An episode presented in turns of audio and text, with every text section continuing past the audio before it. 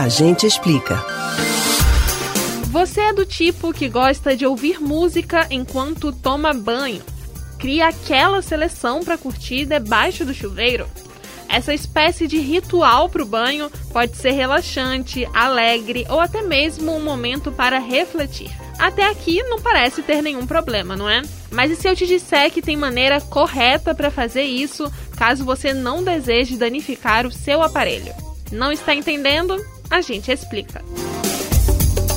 Não, não é a sua cantoria, escolha musical ou coreografias debaixo do chuveiro podem fazer o seu celular ficar danificado.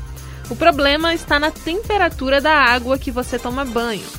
Mesmo distante e sem contato com a água, ela ainda pode danificar o seu celular. Isso ocorre porque, caso a água esteja em uma temperatura quente o suficiente para sair vapor, os componentes do seu celular vão oxidar, especialmente na tela e no carregamento. Quando isso acontece, o único caminho é ter que fazer um reparo no celular em alguma assistência técnica.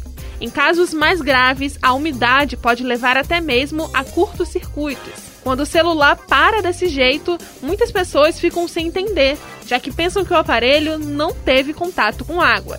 Por isso, é tão importante ficar atento a uma situação como essa.